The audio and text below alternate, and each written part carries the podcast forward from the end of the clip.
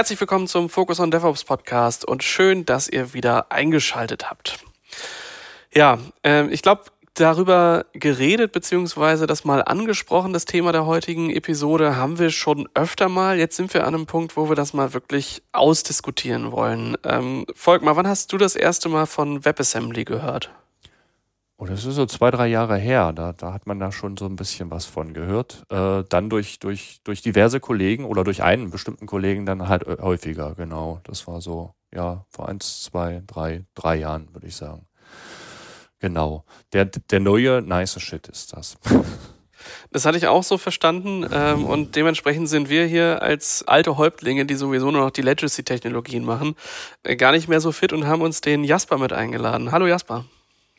Moin, ja, ich finde das super, dass ihr trotz all dem, was ich euch schon dazu erzählt habe, trotzdem nochmal einen Podcast mit mir darüber machen wollt. Ähm, also, äh, wenn ich euch schon eine Frikadelle ans Ohr laber, dann äh, dass ihr mir trotzdem erlaubt, das auch bei, bei eurer Zuhörerschaft zu tun. Ja, äh, vielleicht liegt es so ein bisschen daran, dass wir es äh, immer noch nicht so vollends verstanden haben oder dass wir es jetzt mal tiefer beleuchten können. Und ähm, ich meine, du hast ja auch jetzt gerade so ein, so ein ähm, Manifest, kann man sagen, ähm, abgegeben, was sich ja genau um dieses Thema dreht. Und deswegen ist das vielleicht nochmal eine Möglichkeit, das jetzt ausführlicher, dass du uns mal den, den Weg in die Zukunft weißt, damit wir nicht ähm, äh, ja, hinten dran irgendwie völlig abgehängt werden. Genau, und zum Nachhören ist das halt auch mal ganz gut. Ne? Ich höre auch nicht so richtig, äh, richtig zu und, und äh, dann kann ich halt hier immer noch mal wieder reinhören, wenn du, wenn du dann halt das jetzt alles, alles, was es gibt, zu wissen gibt, dann halt hier niedersprichst. Einfach von vorne bis hinten. Ja, da vielleicht entfallen dann auch so ein paar Unterhaltungen, wenn ich dann einfach sagen kann, ja, ich habe jetzt keine Lust, das zu erklären, bitte hör den Podcast. Also das ist das skaliert natürlich am allermeisten. Ne? Das ist auch gut.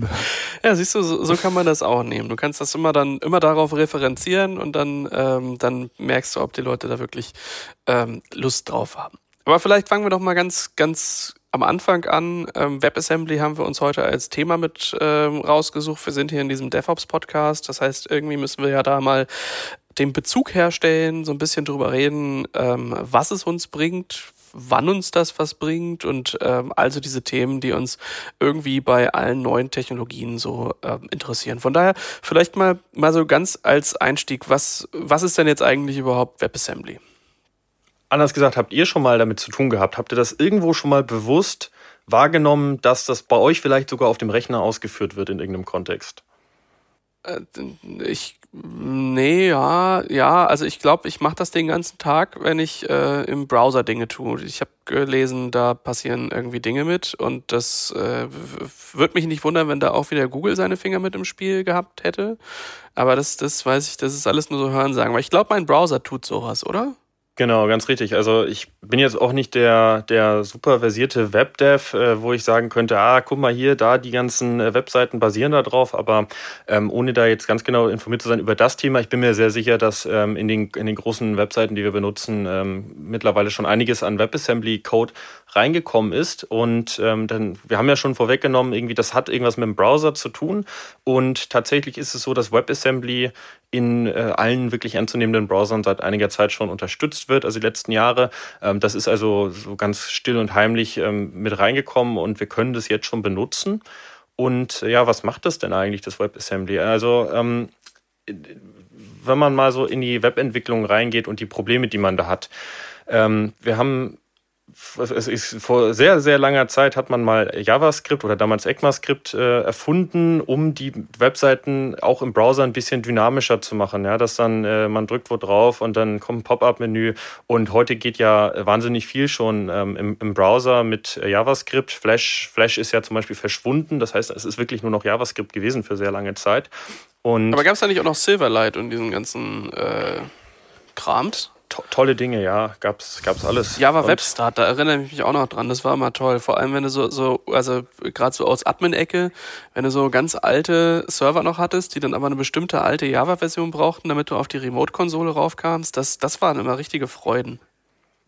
Aber das ist ein sehr gutes Beispiel. Also gerade Java Webstart ähm, ist ja dafür da, dass du aus dem Browser heraus irgendeine Java-Applikation ausführen kannst. Und das tust du, weil äh, Java in der Ausführung ähm, zum einen ein bisschen schneller ist als JavaScript. JavaScript ist einfach nicht so wahnsinnig performant. Ähm, also da wird ja auch sehr viel dran getan. Ähm, aber da jetzt mal irgendwie so ein, so ein 3D-Spiel, gut, das braucht noch Grafikkarte zusätzlich, aber auch wirklich ähm, aufwendige Berechnungen in JavaScript zu machen, da, dafür ist es nicht das Tool der Wahl. Das ist einfach so. Und Java ist auch nicht äh, in nativer Geschwindigkeit. Ja, da ist, ist, da ist auch noch eine ganze Menge dazwischen, aber schon mal deutlich besser. Und ähm, Entwickler möchten vielleicht auch in Java programmieren und nicht in JavaScript. Und äh, mhm. das hat man damals ja auch irgendwie mit Java Webstart gelöst, dass man Java-Software beim Browser ausführbar gemacht hat. Und eine ne sehr, sehr ähnliche Idee verfolgt WebAssembly auch.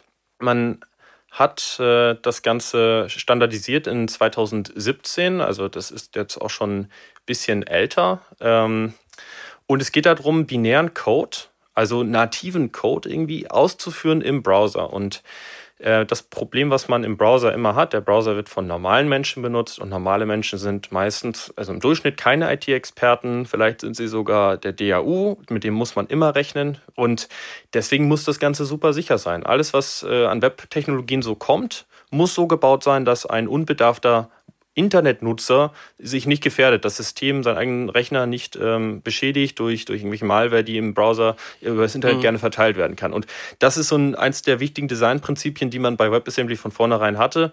Ähm, bau es so sicher, wie es geht. Ähm, so die, also, und, und natürlich, dass man irgendwie super schnell, also mit äh, fast Reibungsverlust frei Code ausführen kann im Browser. Und das ist etwas, was JavaScript nicht kann. JavaScript ist relativ sicher, aber nicht schnell. Mhm. Und da hat man dann angesetzt. In welchen Sprachen mache ich sowas? Also du hast halt gesagt, das ist so wie in Java, bloß in äh, irgendwie besser. Ähm, ist das eine, eine, besondere Sprache, die ich damit verwende? Oder ist das kompiliertes JavaScript? Oder wie, wie kann ich mir sowas vorstellen? Wie gehe ich daran? Genau, und da kommen wir jetzt eigentlich dazu, was ist WebAssembly eigentlich? Ähm, WebAssembly ist eine Möglichkeit, um um Binärcode auf, im Browser auszuführen, so verklausuliert. Also letztendlich ähm, ist WebAssembly ein, ein Prototyp eines komplett frei erfundenen Prozessors. Ja, also äh, mhm. das, äh, es tut so, als wäre es ein eigenes Rechensystem und ähm, das hat also wie ein Prozessor auch einen bestimmten äh, Befehlssatz und so ein paar Instruktionen kann man da drauf machen, wie multiplizieren, Speicher kopieren, was so ein, so ein Prozessor normalerweise kann. Und es ist immer dabei, dass man so einen, so einen äh, Arbeitsspeicherbereich hat. Mhm. So, und in dem Sinne ist das, was man mit WebAssembly tut, so etwas wie eine virtuelle Maschine. Ja, also, das, also im Prinzip wird dann eine virtuelle Maschine, ein VM im Browser ausgeführt und da läuft dann euer Code drin. Und ähm, tatsächlich sieht es in der, in der Webwelt so aus, ähm, dass im JavaScript-Code, den man eh schon hat, um die Seite äh, fancy, interaktiv zu machen, dass da dann besonders aufwendige Operationen abgegeben werden an eine, an eine äh, WebAssembly-VM. Ja, und äh, da läuft es dann drin und das, die rechnet dann ein bisschen vor sich hin und das Ergebnis bekommt er wieder zurück an, äh, an JavaScript. Zum Beispiel ähm, Use Case, wo das sinnvoll sein könnte, ihr habt einen Mail-Client, ähm, euer Gmail-Client zum Beispiel im Browser und ähm, möchtet da eine verschlüsselte E-Mail schicken. So, das geht noch nicht wirklich oder nicht, nicht sinnvoll, weil äh, da müsste man Verschlüsselung machen. Die ist, wie ihr bestimmt wisst, super aufwendig. Ähm, da muss viel gerechnet werden, viel Kryptographie gemacht werden. Und da könnte man einfach sagen, okay, alles klar, äh, du schreibst die Mail im, im, in einem Mail-Editor bei Gmail und drückst auf Verschlüsseln und dann läuft da im Hintergrund im JavaScript wird ein WebAssembly-Programm aufgerufen, was die E-Mail verschlüsselt und äh, das Verschlüsselte kommt dann zurück in den, in den Mail-Editor und die schickt das Ding ab. So, wunderbar, ähm, direkten Mehrwert erreicht durch WebAssembly. Mhm. Jetzt denke ich bei Binärdateien ähm, auch immer an wunderschöne Docker-Images und ähm, äh, denk da auch an deine Migration. Du bist ja gerade auf ähm, von x86 weg auf eine ARM-Architektur gewechselt. Ähm, ist das da ein ähnliches Problem, was ich dann irgendwie habe? Weil binär heißt ja immer irgendwie auf irgendeiner CPU-Architektur. Andererseits sagst du, da wird ein Prozessor oder ein Rechensystem emuliert. Ähm, wie, wie funktioniert das? Ja, das ist so ein, ein, sehr großes Thema. Wie lässt sich WebAssembly mit Containern vergleichen oder wie kann da eine Symbiose daraus entstehen? Also äh, Docker beschreibt sich selber ganz gerne als ähm, OS- und architekturunabhängiges ähm, äh, Tool, um, um Software auszuführen. Das ist aber leider nicht wirklich so, denn äh, jeder Container enthält ja Binaries oder enthält mindestens ein Programm, ein binäres Programm, in das es reinstartet. Ja. Und das ist immer gebunden an das Betriebssystem, zum Beispiel Linux und die Prozessorarchitektur, nämlich zum Beispiel Intel x86. Ja. So, und, und das, ich sag mal, wenn man mit Docker anfängt, fällt einem das gar nicht so auf. Ja, dann sagt man hier Docker, Run, Apache und dann, und dann läuft der einfach. Und ähm, man kommt dann irgendwann später dazu und insbesondere in den letzten Jahren, wo halt äh, zum Beispiel äh, Raspberry Pis immer mehr genutzt wurden, auch mit Docker, äh, merkt, oh, äh, da, äh, ich kriege einen Fehler, wenn ich dieses, äh, dieses Docker-Image jetzt ausführen möchte auf meinem Raspberry Pi, weil der Entwickler äh, noch, kein, noch keine ARM-Version da bereitgestellt hat für. Und ähm, mittlerweile oder äh, schon sehr lange versteckt Docker diesen Aspekt für uns, weil es gibt dann diese Multi-Architektur-Images und das sind aber dann trotzdem immer noch aufgefächert für jede Architektur ein einzelnes Docker-Image, die dann quasi einen einheitlichen Namen haben. Äh, heißt aber trotzdem, du musst mit Containern, also mit Docker zum Beispiel, für jede Architektur und jedes Betriebssystem mhm. einen eigenen Container bauen, der dann jedes Mal quasi, was sind die, 170 MB groß ist vielleicht. Ähm, bei, bei fünf Betriebssystemen bist du dann schon fast bei einem Gigabyte an, nur für eine Version deiner Software, die du vorlagern musst. Und Jetzt kommen wir mal zu WebAssembly. Ähm, WebAssembly ist sehr ähnlich wie Java. Ähm, in dem Sinne, dass es, also Java ist auch eine, eine virtuelle Maschinenspezifikation, also da ist auch ein, ein, ein Bytecode-Befehlssatz äh, bei Java und äh, WebAssembly ist da sehr ähnlich. Die WebAssembly-Spezifikation, die ist relativ übersichtlich. Also ähm, da muss man schon wirklich eine sehr technische Brille aufhaben und wissen, wie Computer funktionieren, um Spaß zu haben, daran eine WebAssembly-Spezifikation zu lesen. Ähm, die, die findet man übrigens beim W3C, dem World Wide Web Consortium, also gerade dem Gremium, was sich über Webtechnologien Gedanken macht und ähm, wo auch die HTML-Spezifikation zu finden ist. Genau, und WebAssembly erlaubt eben ein, ein Stück WebAssembly-Code auf jeder Art von Computer auszuführen, wo eine WebAssembly Runtime äh, zum Laufen gebracht werden kann. Das ist auch bei Java so. Ich habe ein, ein Java-Programm und ich muss auf meinem äh, Linux-Rechner oder auf meinem MacBook mit ARM-Prozessor, ich muss nur ein Java installieren, was da drauf passt und dann kann ich überall dort die gleiche eine Java-Datei ausführen. Und ich brauche nicht für jede Art von Rechner, für Windows, für Linux nochmal eine eigene Version, die jemand da bereitgestellt hat. Okay. Das heißt, ich habe dann da auch so eine Emulationsschicht und das, was ich dem, ähm, dem Nutzenden dann zur Ausführung gebe, ist dann ein ähnliches Artefakt? Also packe ich da auch so eine Art Jar dann rein, äh, was dann irgendwie ausgeführt wird? Oder lädt er sich den, äh, den Quellcode darunter, den ich vorher geschrieben habe? Wie, wie sieht so Also wie transparent ist das, äh, was ich eigentlich als, äh, ja, als Quellcode habe, nachher tatsächlich meinem, äh, meinen Nutzenden gegenüber? Weil das kann ja auch manchmal ein interessanter Use Case sein, dass eben, weiß nicht, so ein äh, so ein Artefakt aus, äh, aus einer C-Sprache oder so, da gibt's relativ kompliziert nur Wege zurück, ähm, um darauf zu gucken, äh, was passiert da eigentlich im Quellcode. Und äh, bei sowas wie JavaScript, was dann kleinzeitig ausgeführt wird, ähm, gebe ich ja im Endeffekt meinem Benutzenden schon äh, recht tiefe Einblicke in das, was da auch tatsächlich passiert. Ist das da auch so oder äh, wie verhält sich sowas? Genau, also bei WebAssembly haben wir immer ein, ähm, ein, ein, ein, ein Code, ein, äh, ein Prozessorcode quasi da vor uns. Und äh, den kann jetzt nicht jeder lesen, aber der ist tatsächlich schon so designt worden, dass er von der Struktur her mit, und mit den Instruktionen, aus denen er besteht, relativ gut lesbar ist und, und nicht kryptisch sein möchte. Aber es ist trotzdem kein, kein JavaScript-Code, den man da vor sich sieht, sondern es ist ein, ein Kompilat. Also da kam, das war, war bestimmt mal irgendwann eine lesbare Programmiersprache, die wir alle äh, hoffentlich lesen können. Und dann ist es aber nur noch ein WebAssembly-Code, den man ähm, ja, erstmal lesen lernen muss. Mhm. Hm, sie haben sich aber schon Gedanken gemacht dazu und es gibt eine Textrepräsentation. Ja? Also erstmal sind, äh, ist ein Binärcode ja Nullen und Einsen und äh, wie jede Datei und so ist es auch bei WebAssembly. Ja. Aber es gibt einen, ähm, eine Textform, das, äh, in die man WASM übersetzen kann. Und wenn man so ein WASM-Programm zum Beispiel im Firefox öffnet, dann kann man einfach da umswitchen. Dann, dann erlaubt er einem direkt da die Textversion zu lesen und dann sieht man genau, was passiert da, wird da gerade irgendwie was multipliziert oder addiert, mhm. äh, Speicher verschoben und so weiter. Okay, das heißt, als äh, selbst als jemand, der es dann halt nutzt und nur konsumiert, habe ich schon relativ viel Transparenz darüber, was das, äh, was dann in dieser VM passiert, ähm, ja, für mich auch nachvollziehbar ist. Genau, also das ist auch eins der Designziele. Es soll ähm, in der Entwicklung sehr gut nutzbar sein und auch so, die, sie sind sehr darum bemüht, dass so Debugging-Tools, äh, mit denen, mit denen ich überprüfen kann, macht das Programm, dass das soll oder performt es so, wie es soll, ähm, dass man das im, zum Beispiel im Browser äh, sehr, sehr gut machen kann ja, und, und auch den Code eben lesen kann. Äh, ist das schon so oder soll das so sein? Also das ist also gibt's jetzt schon, also wenn ich jetzt meine Debugging Tools im Chrome aufmache, sehe ich da schon irgendwas, also was mir da ins Auge springen könnte?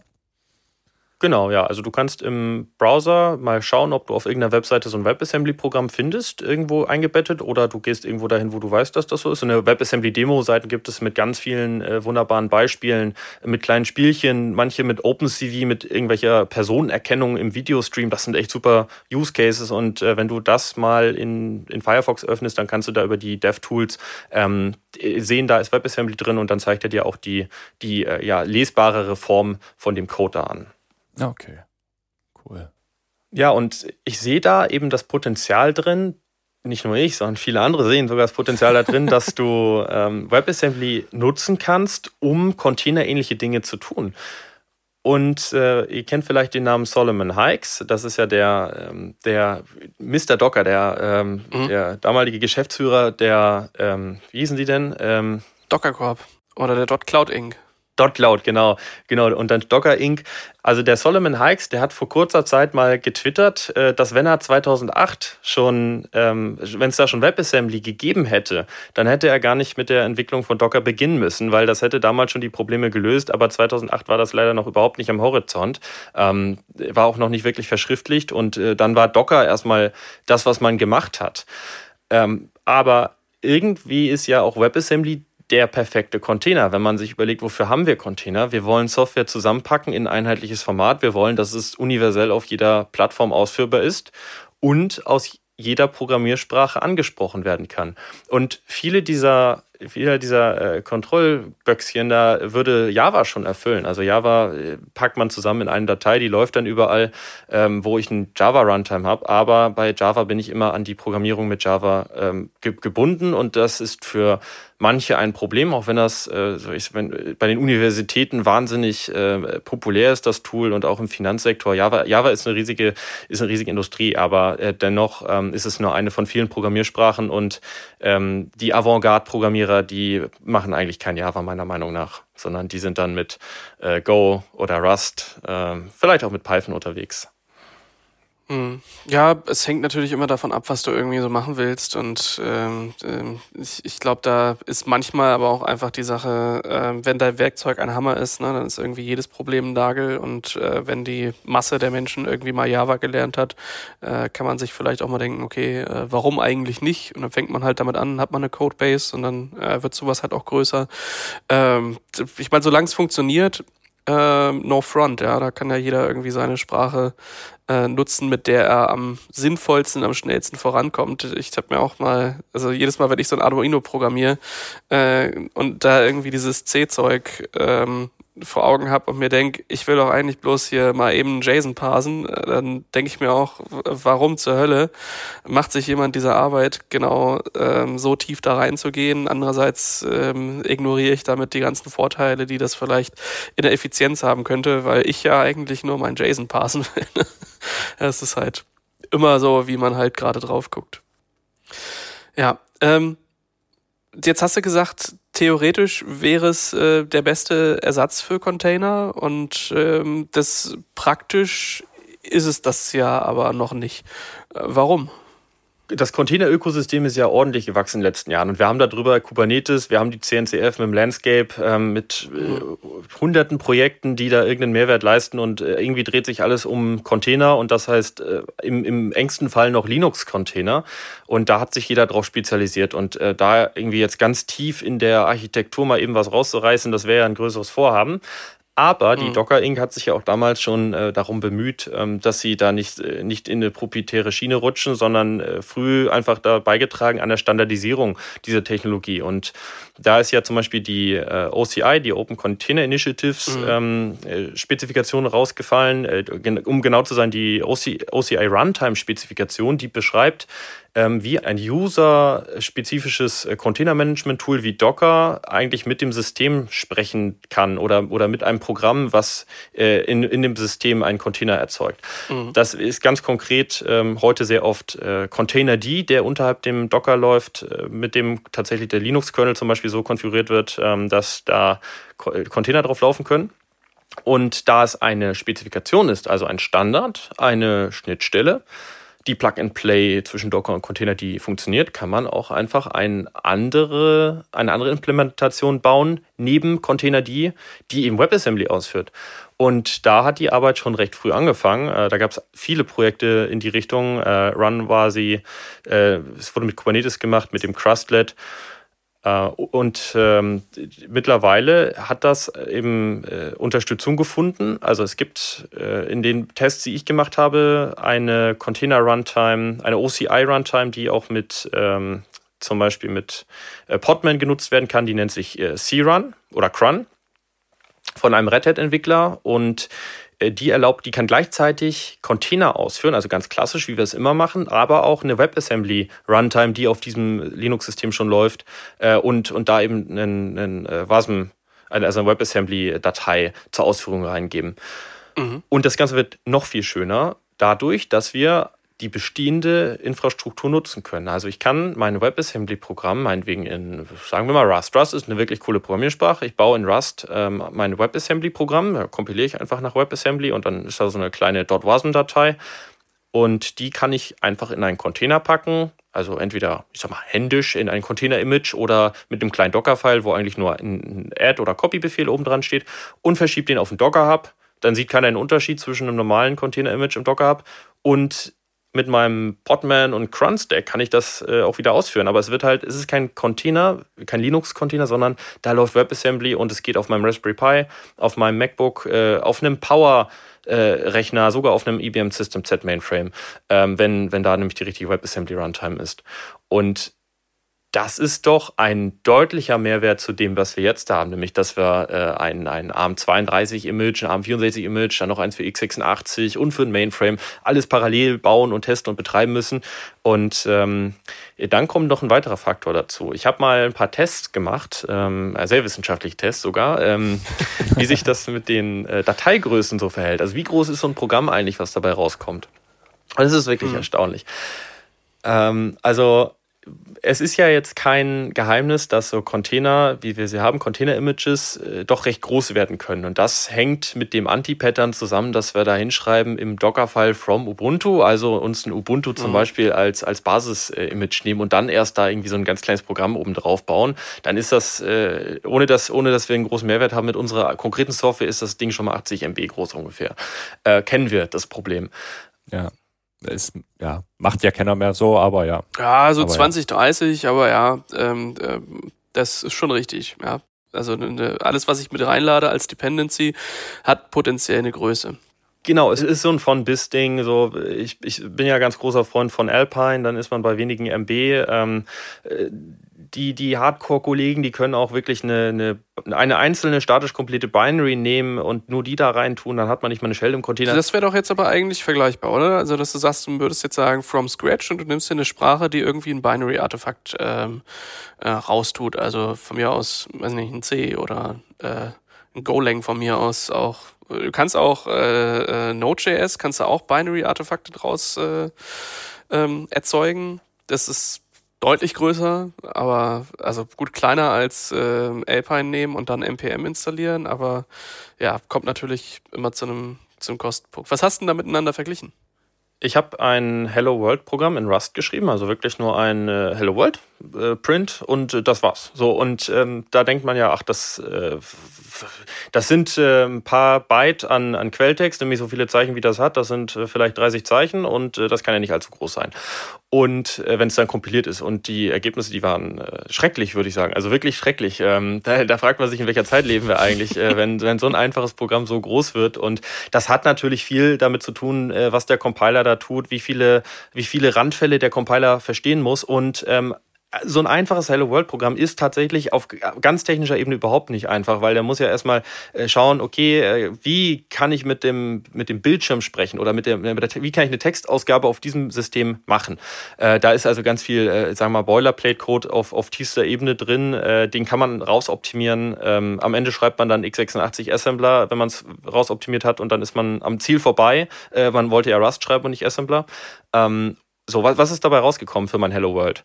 Ich habe ähm, eine, eine mit, mit äh, statischer Kompilierung eine ungefähr 2 MB große ähm, Linux x86 Binary für das Hello World äh, gebaut mit äh, Muzzle, das ist eine C-Bibliothek, äh, Standardbibliothek. Äh, die, braucht, die braucht es letztendlich, damit er mit dem, äh, mit dem Linux-Kernel sprechen kann und da wirklich auch dann seinen Printline mit dem Hello World machen kann. Äh, das ganze Programm war in WebAssembly 206 sorry, 265 Kilobyte groß, also äh, jetzt mal ganz grob geschätzt ähm, ein Achtel davon. Ja, also hm. die, die, die, das kleinste Linux x86-Programm, was ich bauen konnte, war achtmal größer als ein unoptimiertes WebAssembly-Programm für die exakt gleiche Tätigkeit, nämlich ein Hello World zu machen. Ähm, und dann habe ich das Ganze nochmal so probiert, wie wir eigentlich bauen, nämlich, ja, wir nehmen einfach ein, wir, wir, wir kompilieren das einfach, dann haben wir eine, ein, ein Binärprogramm, was mit der äh, glibc, also der GNU C-Library, zusammenspielt. So funktionieren die Betriebssysteme meistens. Und um das dann auszuführen in einem Container, brauche ich nämlich irgendeine ähm, äh, Standardbibliothek. Und äh, ich habe es mal mit dem Debian probiert und dann ist das Container-Image gleich 80 MB groß. Und das ist der eigentliche Vergleich, den ich hier mache, nämlich mein 265 Kilobyte im WASM äh, gegen die äh, 80 Megabyte, die ich mit einem Debian-Container habe. Ähm, und, und das ist dann eben ein Faktor von äh, ungefähr 400, 500 äh, größer als WebAssembly. Mhm. Ja, das ist schon, äh, schon eine Größe. Ne? Ähm, jetzt bleibt natürlich, also weiß nicht, bei so einem Vergleich ähm, sind, glaube ich, für viele 80 MB nicht zwangsläufig viel oder ähm, ich sag mal, die einzelne Layergröße ist es ja dann auch, die es dann ähm, effektiv in der Runtime macht. Ähm, aber auch da die, was hast du darunter gerechnet, wenn du die das, das, ähm, das Base-Image halt noch rausnimmst und da dein äh, Binary nimmst, da bist du ja auch bei, was, was war das, 2 MB? Genau, 2,08 MB. Da bist du ja auch schon bei einem Vielfachen äh, dessen, was du in, äh, WebAssembly halt hast, ne? Äh, ja, äh, genau, das Achtfache. Und ähm, dann ist, kann man natürlich sagen, äh, ja, hier Speicherplatz Megabyte ist doch egal. Und äh, irgendwie ist es ja auch so, so, da guckt ja keiner auf die einzelnen MB in so einer Registry. Aber ähm, ich sag mal, langfristig wollen wir alle zur Richtung Green IT gehen. Und dann ist schon die Frage, ähm, wenn das Container-Image auf meine 100 Kubernetes-Worker ähm, raufkopiert werden muss bei, nach jedem Update, ähm, macht es dann doch einen Unterschied, ob ich da irgendwie mit 250 äh, Kilobyte oder mit äh, 100 MB arbeite. Ähm, also mhm. das ist dann der, der, der Skaleneffekt eigentlich. So kann ich da auf der, auf der Größe was einsparen. Und äh, ja, das ist jetzt wirklich auch kein wichtiges Thema, aber es, es zeigt eigentlich, naja, äh, da steckt schon Potenzial. Also, drin. Du hast halt schon irgendwie Optimierungspotenziale, die da sind. Und ähm, jetzt hast du ja, ähm, das eine ähm, ist ja im Entwicklungsprozess irgendwie das Artefakt, was entsteht und was dann ausgerollt wird. Aber ähm, vielleicht hast du ja durch deinen CI-CD-Prozess dafür gesorgt, ähm, dass sämtliche Commits, die du machst, ähm, oder mindestens jeder Merge-Request dazu führt, dass du ein Artefakt erzeugst, was du irgendwo speicherst. Ne? Ähm, und das landet dann da in deinem Harbor oder in deinem Nexus oder in deinem JFrog und auch da liegen dann erstmal eine ganze Menge Einzelartefakte rum, ähm, die dann irgendwann recht groß werden. Und jetzt ist, glaube ich, klar, dass die Anzahl der Systeme nicht zwangsläufig so stark skaliert, dass man das mit, äh, mit Visits oder äh, sowas vergleichen kann auf einer Website.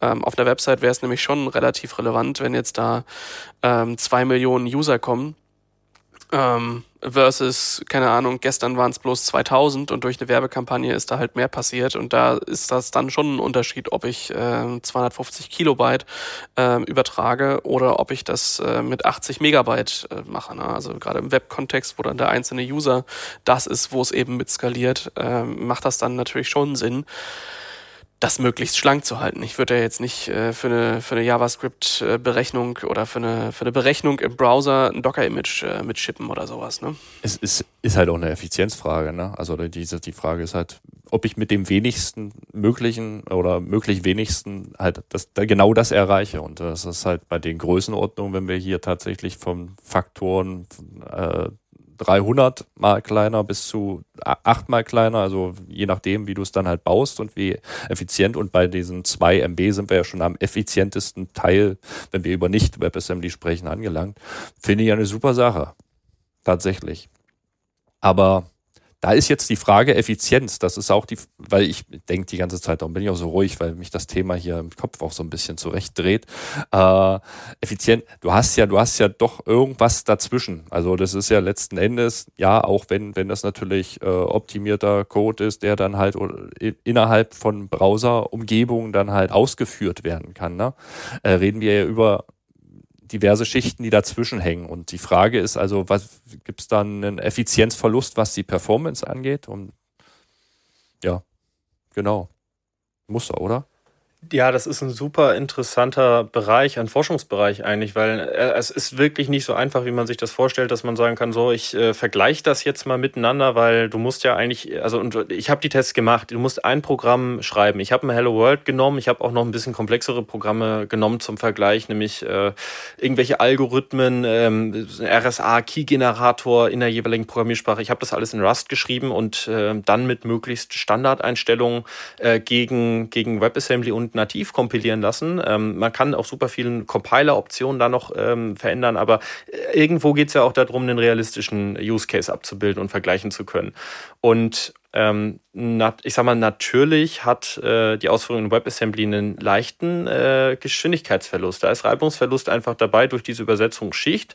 Oder anders gesagt, ähm, die Compiler, die wir heute haben, ähm, äh, ein Rust-Compiler zum Beispiel, der ist Stand jetzt in der Lage, optimierteren x86-Code zu schreiben, als dass es so einen super optimierten WebAssembly-Code äh, dabei rauskommt, der dann auch noch in der WebAssembly-Runtime super optimiert läuft. Also da sind wir einfach noch nicht. Äh, es kann sein, dass wir da, dazu kommen, ähm, aber irgendwie ist es auch ein bisschen unwahrscheinlich, dass ein nicht x86-Code auf x86 schneller läuft als x86-Code. Aber ähm, das ist nichts, was äh, unmöglich ist, ganz klar. Also das hängt wirklich davon ab, wie funktionieren Compiler und wie entwickeln die sich weiter und da steckt viel Arbeit drin. Ähm, Jetzt interessiert euch wahrscheinlich, wie hoch ist denn so, so ein Reibungsverlust? Und äh, ja, das ist auch wirklich so ein von bis. So im, im Idealfall äh, 6% langsamer als ähm, nativer Code. Das ist, wo ich rausgekommen bin.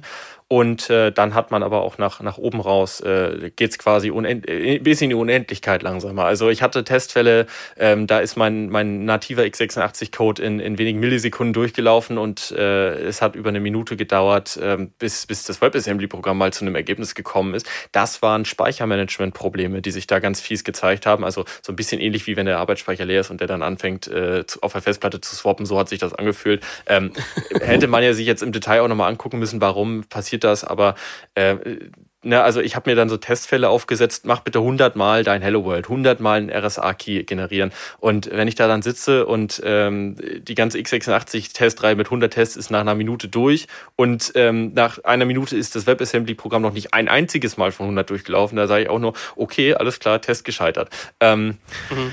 Ja, aber äh, das, ist, das ist ja wirklich so, die Technologie ist super neu und ähm, da kann noch ganz viel optimiert werden. Und es hängt auch immer davon ab, welche WebAssembly Runtime habe ich da. Und da ist es nicht wie bei Java, ich habe da das Oracle JDK und dann äh, läuft das da schon. Also da gibt es sehr viele WebAssembly Runtimes, die alle so ein paar Eigenheiten haben, also im positiven Sinne ein paar Features.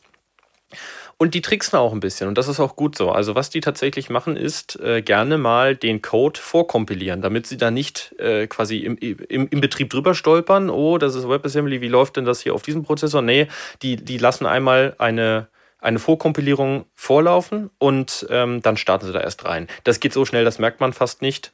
Ähm, aber das, das hilft dann schon sehr. Äh, ja, aber ich messe das alles mit. Also ich habe das versucht, alles mitzumessen und ähm, das, das kommt natürlich auch da rein. Ähm, und nochmal zu dem Effizienzthema. Also ich, ich denke, für Serverless-Anwendungen ist es extrem hilfreich, wenn man eine, eine minimale Startzeit hat. Ähm, gerade dann, äh, es, wenn man sich mal Serverless in 2023 vorstellt, Cloudflare hat einen Dienst, ähm, dass man auf deren Routing-Infrastruktur kleine Programme laufen lassen kann, äh, um zum Beispiel, man könnte selber ein äh, WebAssembly-Programm schreiben, äh, das anhand der Quell-IP-Adresse einfach Traffic ablehnt. Also wenn das jetzt aus einem Land kommt, was ich nicht mag, dann äh, wird der Traffic abgelehnt. Kann ich mir selber bauen in, in WebAssembly. Also ich kann ein nochmal selber ein Programm schreiben, das wird dann in, im Routing von, von, äh, von Cloudflare ausgeführt. So, und, und die machen das auf ihrer Infrastruktur, mein Programm. Und ähm, das ist, ich finde, das ist ein Vertrauensbeweis von Cloudflare, dass sie sagen, hey, die Technologie, die ist ähm, so effizient und so sicher, dass wir unsere Nutzer einfach Programme bei uns ausführen lassen können auf unserer kritischen Infrastruktur. Ähm, Und da zählt es natürlich auch. die wollen ja nicht, dass man ein 100 Megabyte Programm, äh, die jedes Mal mhm. ausführen lässt bei jeder Anfrage, sondern ähm, da, da, landen wir eben bei super kleinen äh, Dateien, die dann auch mal eben innerhalb von ein paar Millisekunden runtergeladen werden können. Also für Serverless ist WebAssembly super cool. Ja, das glaube ich. Hattest du jetzt eine Zahl gesagt zur Performance oder hast du dich, hast du, hast du nur drumherum gesprochen? Nee, 6 Prozent. Also 6 Prozent. Ah, 6 Prozent hatte, hast du gesagt. Ah, 6 Prozent bis unendlich, äh, unendlich verkauft. Ach so, ah, okay, das war das, genau. Ja, ne, das ist, aber das ist ja auch schon, ne? Also, das, äh, wenn, wir, wenn wir bei 6 Prozent sind, ich denke gerade. Naja, wobei aber auch der Vergleich, ähm, ähm, ich sag mal, das ist der fieseste Vergleich, den du machen kannst, glaube ich. Ähm, also zu, zu rechnen, was, äh, was kostet das nativ, das auszuführen, ähm, mit einer Sprache, die halt irgendwie äh, einen, einen C-Artefakt oder irgendwie einen, einen Binärcode dir liefert. Ähm, ganz interessant wäre natürlich in so einer Testreihe dann auch mal zu sagen, ja, okay, ähm, was ist denn so die Ersparnis versus, ähm, äh, was weiß ich, ich mache halt Node.js im Backend oder irgendwas anderes, was ich jetzt so in meinem ähm, Container habe. Also je nach Sprache da auch nochmal zu gucken, wie sich das so, äh, so verhält, weil ich glaube, dass das dann schon, ähm, schon realistischer ist, dass du da eine deutlich höhere Einsparung und nicht einen, einen Verlust halt hast. Hängt ja auch so ein bisschen davon ab, äh, also wo es eine Rolle spielt. Ne? Also wie du schon gesagt hast, ne? der Cloudflare äh, Use Case ist ja da halt was Kleines, was Schnelles, wo sechs Prozent dann gegebenenfalls auch gar keine Rolle spielen. Ne?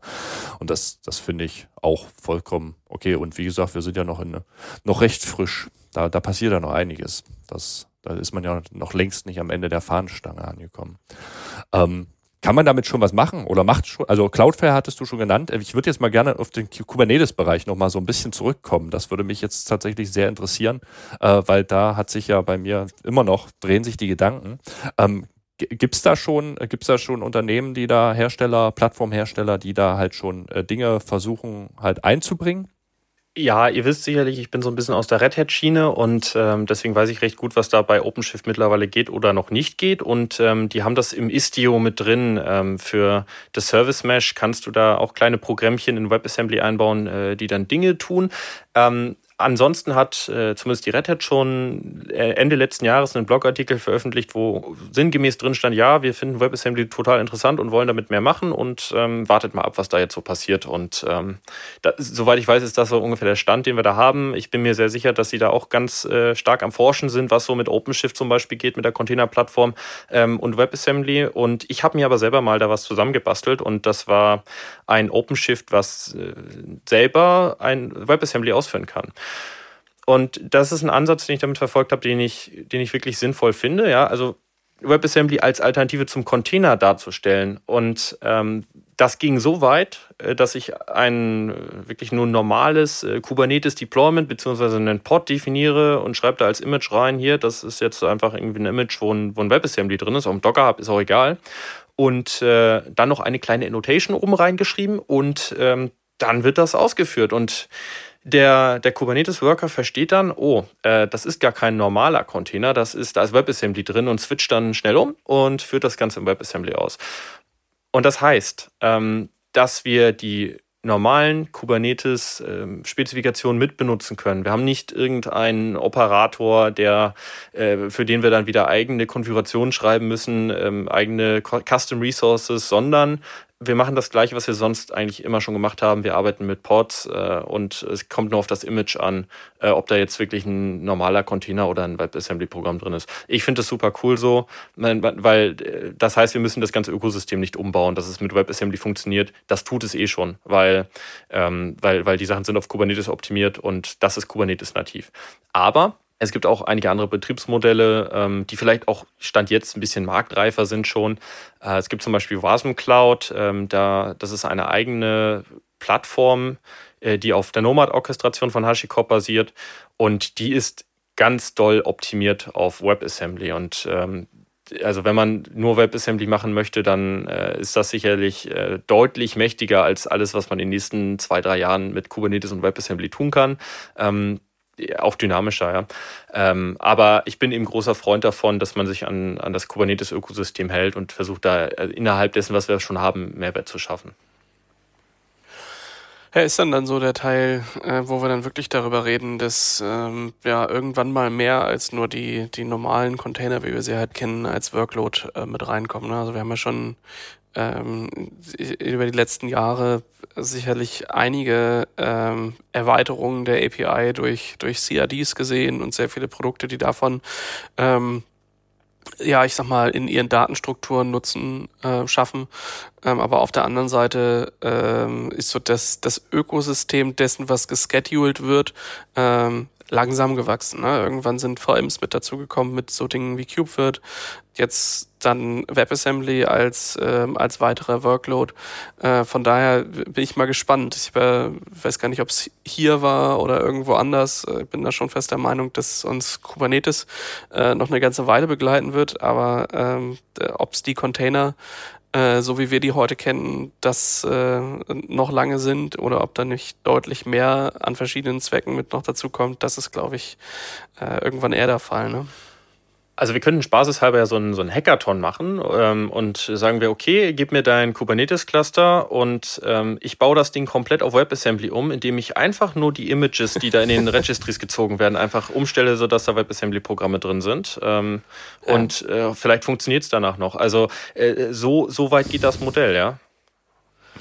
Ja gut, aber dafür musst du ja dann schon irgendwie so ein bisschen mehr noch darüber wissen, was da so drin ist, oder? Also du kannst ja jetzt nicht so als Drop-in-Replacement äh, das Ganze mit äh, verwenden.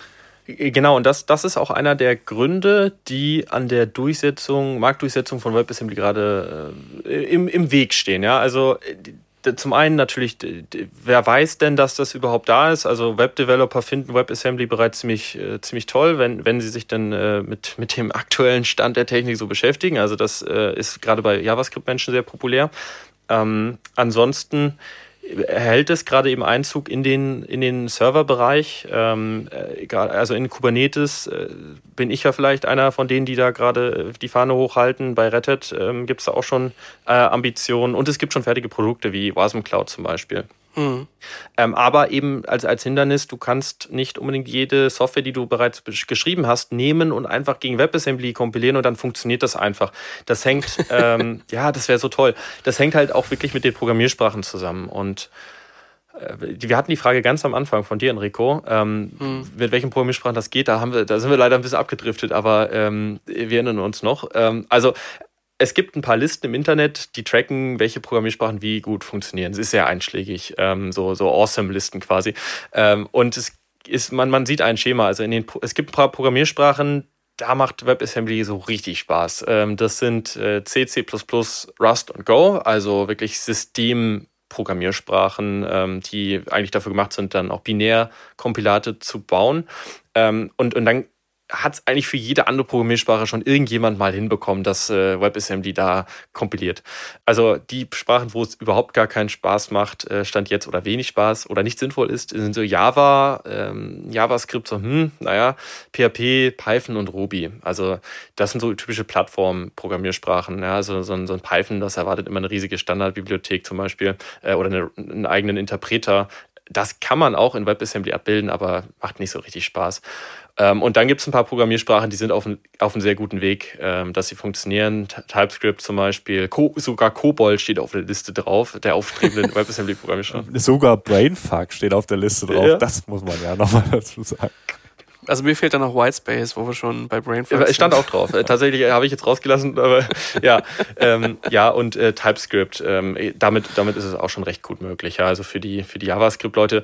Also zu, nur als Beispiel TypeScript und JavaScript. Ähm, ich bin mir sicher, dass ähm, das Problem mit JavaScript ist die, ist die mangelnde Typisierung. Und ähm, da ist TypeScript dann einfach. Das löst TypeScript, ja. ja. Genau, besser, besser einfach abbildbar auf WebAssembly. Ja. Und wie mache ich denn das jetzt? Also ich schreibe als ähm, ja als Person in Go ähm, und würde da jetzt normalerweise sagen so ähm, render mir doch da jetzt mal ein Binary draus. Ähm, mache ich das weiterhin oder mache ich da schon was anders? Genau, also das ist äh, jetzt zum Beispiel also bei Go, ich habe es mal gemacht, ich habe es jetzt nicht auswendig, aber es ist sehr ähnlich wie bei Rust und bei Rust sagst du beim äh, Cargo-Bild, äh, wenn er da kompilieren soll, sagst du einfach äh, minus minus Target WASM 32 äh, war sie und äh, dann kommt ah, da okay. von ganz... Das heißt, der Compiler äh, hat da schon im Endeffekt, äh, oder es gibt Möglichkeiten, dass mein Compiler mir dabei schon dann hilft und der haut dann halt äh, ein anderes Artefakt raus aus derselben Sprache. Genau, du kannst dem Rust-Compiler ja auch sagen, äh, ich, also ich jetzt auf meinem M2 Mac äh, im VS Code sagt ihm, ach bitte bau doch mal eine Linux-Binary und dann fängt er mit äh, sogenannter Cross-Compilation an und baut für ein anderes Betriebssystem da Sachen zusammen. Das macht eigentlich überhaupt keinen Spaß. Also wer das mal gemacht hat, äh, das manchmal funktioniert, manchmal nicht. Ähm, mit WebAssembly ist es super einfach. Das für eine Programmiersprache ist das quasi einfach nur ein anderes Betriebssystem, für das es kompiliert, also das, oder für einen Compiler. Das, das funktioniert super easy. Äh, in den Programmiersprachen, wo es Spaß macht. Ja. Mhm. Ja, und warum sollte ich das jetzt tun? Also, ähm, ich meine, wenn ich jetzt halt jetzt, ähm, nehmen wir mal, nehmen wir mal von mir aus Kubernetes. Ähm, das ist ja alles in Go geschrieben, die haben da ihren API-Server, ihren Kram, ihre Dinge und Sachen. Ähm, ab wann wäre das für so ein Projekt eigentlich relevant zu sagen, äh, wir schreiben das jetzt um und nutzen nicht mehr Container, sondern äh, halt WebAssembly. Das wäre dann ja der Punkt, wo sie sagen, hey, äh, wir haben keine, keine Lust mehr, dieselben Images für 20.000 CPU-Architekturen zu bauen, sondern äh, wir nutzen jetzt einfach nur noch WebAssembly und das würde dann gehen, wenn Systeme automatisch WebAssembly ausführbar machen würden. Ja, wenn so eine Runtime halt da wäre, ne? Genau, und äh, das ist ja standardmäßig jetzt sicherlich noch nicht der Fall. Also ich kann von OpenShift sprechen, da ist ganz bestimmt keine WebAssembly Runtime vorinstalliert oder vorkonfiguriert. Das habe ich eben bei mir im Labor gemacht und dann viele Tests gefahren. Das ist auch nicht sonderlich schwer, aber man muss es tun. Und ähm, mhm. da warte ich dann zum Beispiel auch darauf, dass wir, dass wir bald in dieser perfekten Welt leben, wo äh, jedes Kubernetes gleich auch WebAssembly mit ausführen kann. Und äh, das gehört sicherlich bald zum guten Ton einfach, dass das, ähm, dass es gemacht wird. Ähm, ja, und ja, das ist, ja, das, das, Wort, ist das Wort zum ja. Montag. Ja. ja spannende Sache. Das. Absolut, absolut. Da, da überlegt man schon mit einzusteigen. Also ja, es, es, es, gibt noch eine große Spezialität von äh, WebAssembly und zwar, ich hatte ja vorhin gesagt, ähm, das ist eigentlich nur ein Prozessorbefehlssatz, ähm, also irgendwas, das ein CPU nachbildet und hat ein bisschen Arbeitsspeicher. Ja. Das WebAssembly kann noch nicht auf Dateien zugreifen oder Netzwerkdinge tun oder mit dem, mit dem Nadeldrucker irgendwas herstellen. Ähm, da, ja gut, aber also ähm, ist das nicht aber dann Teil dessen, was die ähm, die Sprache, die ich zum also Dateien öffnen und schreiben, wäre ja jetzt etwas, wo ich sagen würde, wenn ich so ein, so ein Rust oder so ein Go nehme, dann gibt's da Funktionen, die helfen mir dabei, genau das zu tun. Und wenn ich das jetzt als WebAssembly kompiliere, dann ist es dazu schon in der Lage oder nicht in der Lage?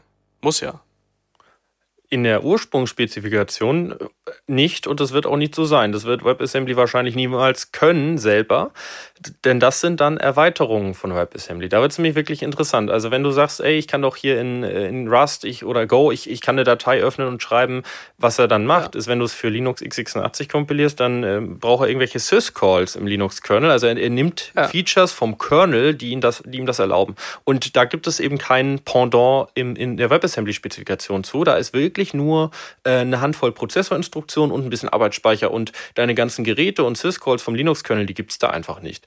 Ähm, also in der Linux-Welt ist das Ganze ja standardisiert, ja. Nennt, nennt sich ja POSIX, äh, beziehungsweise wegen POSIX äh, ist Linux kein Unix. Ähm, und äh, da gibt es einen Nachbau. Ähm, ähm, für, für WebAssembly, der standardisiert ist und wird, äh, nennt sich WASI, WebAssembly System Interface, und äh, der hat als Ziel, so ähnlich wie POSIX eben solche Funktionen bereitzustellen. Und ähm, das Schöne an all diesen Dingen bei WebAssembly ist, dass sie werden jetzt gerade oder seit ein paar Jahren erst äh, von Grund auf neu designt dafür, dass sie sehr moderne Dinge tun können. Und es ist nicht so, dass wir Spezifikationen aus den 70er Jahren haben, die heute irgendwie ja. immer noch funktionieren, aber so richtig Spaß äh, auch nicht machen. So, so ist es bei POSIX zum Beispiel. Das ist einfach äh, sau alt, das Ding. Und ähm, bei, bei VASI, also bei dem WebAssembly System Interface, hat man darauf geachtet, ähm, das sehr modular zu bauen. Ähm, zum Beispiel Filesysteme, Dateizugriff, das ist ein, ein Feature, was in Vasi äh, sehr abstrakt implementiert ist. Ähm, es, gibt auch, es gibt auch so eine, eine, eine ein Feature, das, da geht es dann darum, dass man ähm, eine Message Queue einfach anbinden kann. Oder sowas wie ein Redis, also einen, einen Key-Value-Speicher, äh, den über eine API ansprechen kann. Das heißt, äh, dass ein Dateisystemzugriff auf gleichrangig ist mit einem Zugriff auf ein Redis oder einen Kafka. Und das, das mhm. kann sehr viel Spaß machen. Und der, der wichtige Punkt ist da, dass es nicht die eine korrekte VASI-Implementation oder Spezifikation gibt, sondern das ist sehr ausbaubar, ähm, das ist sehr, sehr erweiterbar. Und ähm, deswegen gibt es auch Unterschiede in den Runtimes. Und da kann man nochmal ganz klarstellen, die Sicherheitsversprechen von WebAssembly sind auf die Spezifikation von WebAssembly bezogen, nicht auf alles andere, was mhm. man damit tun könnte. Nicht aufs Ökosystem und so, ne? Genau, also und das ist dann wirklich so, du, du hast da ein Aquarium, da ist das WebAssembly drin und kann nicht raus. Also ähm, das äh, das kann man auch formal beweisen, dass das sicher ist. Ähm, das kann man bei vielen komplexen Systemen nicht. Und äh, ich sag mal, in dem Moment, wo ich einen mathematischen Beweis habe, dass äh, WebAssembly sicher ist, äh, kann ich da sehr viel Vertrauen reinstecken. Ähm, aber in dem Moment, wo ich, ähm, wo ich mit, mit dem Kernbohrer da ins Aquarium reinbohre, damit er Dateien öffnen kann, na gut, dann habe ich halt keine perfekte Sandbox mehr.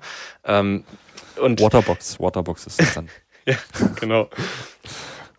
Ja, und ähm, bei einer Sicherheitsbetrachtung von WebAssembly kann man davon ausgehen, WebAssembly an sich ist, ähm, gerade dann, wenn, wenn die WebAssembly Runtime sauber implementiert wurde, ist das sehr sicher. Aber alles, was VASI betrifft, alle extra Ressourcen, die ich dem gebe, da muss ich besonders drauf aufpassen. A, dass es sauber implementiert wurde und ich nicht jede Datei öffnen kann. Und B, äh, dass ich ihm auch die richtigen Sachen erlaube und dann äh, möglichst viele Fähigkeiten wegnehme. Und da ist ein Unterschied zum, zum Linux-Container klar erkennbar, weil ein Linux-Container ist ja nur ein Prozess auf einem Linux-System, der so ein bisschen eingesperrt wurde. Ja, also der Linux wurde ja nicht dafür gebaut, irgendwann mal Container auszuführen. Ähm, das wurde irgendwann alles nachträglich da eingebaut und deswegen ist das auch nicht ganz perfekt. Äh, es ist einfach nicht dafür designt worden, sondern es funktioniert einfach. Ähm, ist so ein bisschen wie, wie mit den E-Fuels, mit den, mit den, mit den äh, Verbrennerautos. Ja, das ist ja auch irgendwie nicht dafür gemacht eigentlich. ähm, und vielleicht auch nicht so die, die, die, die, wahre, die wahre Strategie. Ähm, ja, gleichzeitig ist natürlich das Stabilitätsding ähm, so ein bisschen, wo ich dagegen halten muss. Ne? Also wenn jetzt noch alles gebaut wird und die simpelsten Funktionen noch nicht drin sind, dann muss ich mir halt sehr genau überlegen, was was möchte ich eigentlich von meinem Programm und ist das, was ich als Runtime dann habe, dafür geeignet und wie sehr kann ich mir das ähm, als äh, Team von Entwickelnden leisten, äh, für einzelne Komponenten mich so stark zu spezialisieren. Ne? Also ähm, wenn du jetzt eine Komponente hast, wo irgendwie ein paar Berechnungen stattfinden und wo du sagst, ja, okay, nativ implementiert wäre jetzt so eine Message Queue, ähm, äh, dann kann ich das für den Teil vielleicht machen, aber vielleicht habe ich 80 Prozent meiner Codebase, die halt, ja, keine Ahnung, äh, irgendwelche Jobkettenverarbeitung, wo CSV-Dateien äh, durch die Gegend äh, wandeln, äh, doch zu tun, die ich erstmal ähm, nicht abgelöst bekomme. Und dann stellt sich da, glaube ich, dann schon die Frage, kann ich mir das erlauben, mich an der Stelle auf etwas zu spezialisieren? Ich glaube, ein ähnliches Verhalten oder einen ähnlichen Trend haben wir auch bei so, so Container-Scheduling-Dingen. Ähm, kann ich mich als, als als Team auf eine Plattform committen wie Kubernetes, ähm, wo potenziell dreimal im Jahr Major Changes um die Ecke kommen und ähm, äh, ich noch bei weitem noch nicht sowas habe wie einen äh, LTS-Release oder so. Und ich glaube, das hast du halt bei, ähm, bei gesetzteren Sprachen dann schon. Also, dass du halt weißt, hier verändert sich jetzt nicht mehr die Welt, ähm, und vielleicht äh, verlasse ich mich dann darauf und mache das dann. Aber dann bist du vielleicht nicht so innovativ und kannst nicht so out of the box ähm, halt Sachen machen. Das ist schon was, was ich in die Abwägung mit einfließen lassen würde.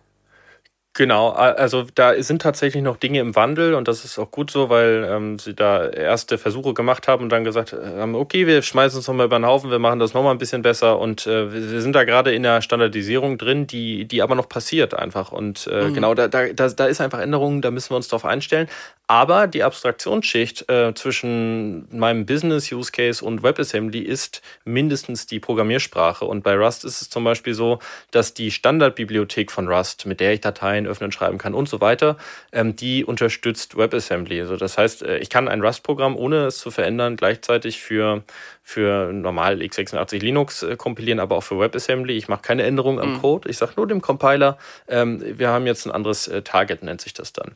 Ähm, mhm. Und in dem Moment, wo sich WebAssembly da mächtig weiterentwickelt, müssen die Rust-Compiler-Entwickler da so ein bisschen oder die, die Standard-Bibliotheksentwickler von Rust ein bisschen äh, dran rumfeilen.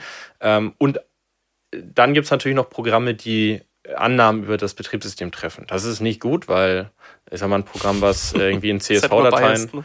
Ja, es ist beides, genau. Also ein Programm, was in CSV-Dateien rumfuchtelt, das muss nicht, ähm, nicht wirklich wissen, äh, ob da jetzt ein Drucker angesteckt ist an dem Linux. Also in, in der Theorie. Und ähm, bei solchen Programmen kann es natürlich immer passieren, ähm, die wurden irgendwie unabsichtlich äh, spezifisch mit irgendeiner Annahme über Linux geschrieben und das ist bei WebAssembly nicht zutreffend. Ähm, aber für einfache Programme kann man es jetzt einfach gegen WebAssembly kompilieren und da wird sich dann auch nichts mehr dran ändern, äh, beziehungsweise nicht auf einer Ebene, wo man selber eingreift.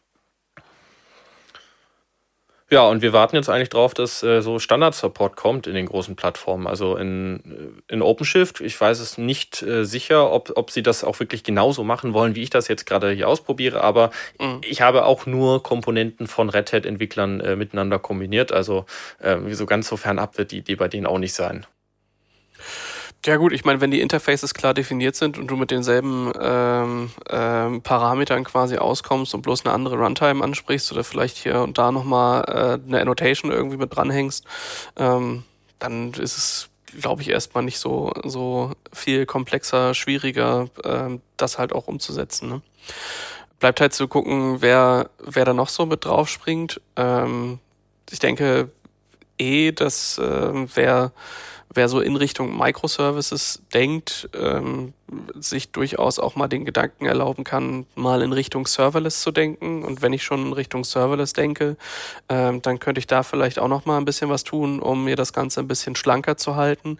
Gleichzeitig aber jetzt vielleicht nicht ähm, die Gedanken zu machen, wie, wie mache ich das jetzt für 20 Sprachen und was ist dann daraus meine, äh, meine äh, Core-Komponente für die 20 Sprachen, die ich ja wieder maintainen muss, da ist dann vielleicht schon attraktiv zu sagen, ja, okay, dann, dann nehme ich halt eben als Workload, den ich mir für diese WebAssembly, äh, nee, für diese Services nehme, halt irgendwas, was mit WebAssembly gut klarkommt und pack das dann halt da rein. Ne? Ähm, sowas könnte natürlich auch schon, schon irgendwie interessant sein. Mhm. Ja, sehr interessant. Äh, interessiert uns natürlich auch an äh, von euch da draußen, wenn ihr bis hierhin äh, zugehört habt. Ähm, nutzt ihr schon WebAssembly oder habt ihr davon vorher schon mal was gehört? Ähm, oder in welcher Form habt ihr vor, da auch mal Dinge mitzumachen? Das könnt ihr uns entweder direkt, äh, wenn ihr uns über Spotify hört, könnt ihr das in den Frage-Antworten-Bereich tun. Ihr könnt uns über Podigy einen Kommentar hinterlassen oder meldet euch klassisch über E-Mail an podcast.s sva.de. Ja, es ist ein spannendes Thema. Ich bin, ja. äh, würdest du eine Wette abgeben, äh, bis wann das, äh, ich sag mal, im Mainstream angekommen ist? Also ich glaube, so mit dem Hype-Cycle im Hinterkopf, da haben sie ja auch eine Klassifizierung drin, dass wir da so in dem 5- bis 10 Jahresfenster sind, bis es wirklich äh, durchgesetzt ist und hoffentlich vielleicht sogar der Standard ist für Softwareentwicklung. Aber ich glaube, dass es auch nicht dass nicht wirklich ein Weg dran vorbeiführt. Also das ist, das ist so sinnvoll, dass man ja nicht sagen kann, oh komm, lass doch weiter unsere Gigabytes an äh, prozessorspezifischen Images äh, in die Welt hauen. Nein, da wird man irgendwie mal auf die Idee kommen. Und Cloudflare tut es und ähm, äh, Red Hat ist da dran, das, das wird jetzt kommen so. Und ich sag mal, wir, wir müssen alle ein bisschen offen sein für das Thema, ähm, uns davon überraschen lassen, was kommt, äh, die paar Leute dran entwickeln lassen. Und, und dann sind wir wirklich auf einem guten Weg in eine wunderschöne Zukunft mit ganz kleinen Programmen, äh, wo es auch Spaß macht, äh, wenn man mal das gleiche Ding auf dem Raspberry Pi ausführt, was auf dem Laptop heute noch ging. Mhm. Genau das ist es nämlich. Standard für alle. Das ist toll. Und offen. Und offen. Offen. Klingt immer gut. Herrlich. Ja, Jasper, also ähm, danke, dass du dich heute schon mal mit den Themen beschäftigst, äh, die uns ähm, hoffentlich dann auch morgen beschäftigen werden. Das ist, äh, ist ja auch immer, also ich äh, hätte mir die Arbeit äh, nicht gemacht oder ich habe sie mir auch offensichtlich nicht gemacht. Dementsprechend äh, bin ich froh, äh, von deinem Wissen an der Stelle profitieren zu können. Ähm, ja, und dann hören wir uns ähm, demnächst, würde ich sagen. Genau so. Vielen Dank, dass ihr durchgehalten habt bis jetzt. Äh, folgt mal vor allem du. Ich weiß, du, du hast also noch ein paar Gedanken, die in der nächsten Folge ja vielleicht noch rauskommen. Wir schauen mal, wir schauen mal. Vielleicht kommt dann noch was. Serverless oder so. Genau. Ja, dann bleibt eigentlich nur noch zu sagen, ähm, wir sehen uns vielleicht, wenn ihr auch ähm, auf der KubeCon in Chicago unterwegs seid. Ähm, da sind wir nämlich auch und wer da Lust hat, mal sich mit uns zu unterhalten oder vielleicht auch mal in das ein oder andere Special diesbezüglich reinzukommen, der mag uns gerne über die bekannten Wege kontaktieren. Und ich glaube, Jasper, dich sehen wir beide ähm, das nächste Mal auf dem ähm, Red Hat Summit Connect in Darmstadt, oder? Da werden wir nämlich auch vorbeifahren. Zum Thema OpenShift. Virtualization, genau. Ja, bin ich mal gespannt. Freut mich. Ähm, ob wir dich da auch nochmal vors Mikrofon zerren oder ob du da äh, zu busy für bist. Auf jeden Fall sind wir da auf unserem äh, ja jetzt schon geplanten Podcast Roadtrip quer durch Deutschland und äh, das Summit Connect ist da einer der äh, Punkte. So, und jetzt folgt mal jetzt, wo ich es gesagt habe, jetzt müssen wir es auch machen. Jetzt müssen wir es auch machen. Und du musst auch über OpenShift Virtualization äh, äh, sprechen. Dann hast du auch schon gesagt, Jasper, dann haben wir das schon ein Thema, ist, ist schon durch. Ja. Wir hatten schon einen Podcast dazu hier. Also zumindest für Cube wird, ja. Ist so, ist so. Stimmt, stimmt, Cube wird, hatten wir schon mal. Ja. Naja, wir gucken mal. Wir gucken mal, was da noch so rumkommt. Du hast so viele Themen, die, über die man sprechen kann. Vielleicht fällt mir auch noch ein bisschen was zu Wasm ein, dann sprechen wir darüber. Gut, Jungs, dann. Gut. Euch noch einen schönen Resttag. Äh, den Zuhörenden vielen Dank fürs Zuhören und bis zum nächsten Mal. Macht's gut. Ciao. Vielen Dank. Bis dann. Ciao, ciao. Ciao.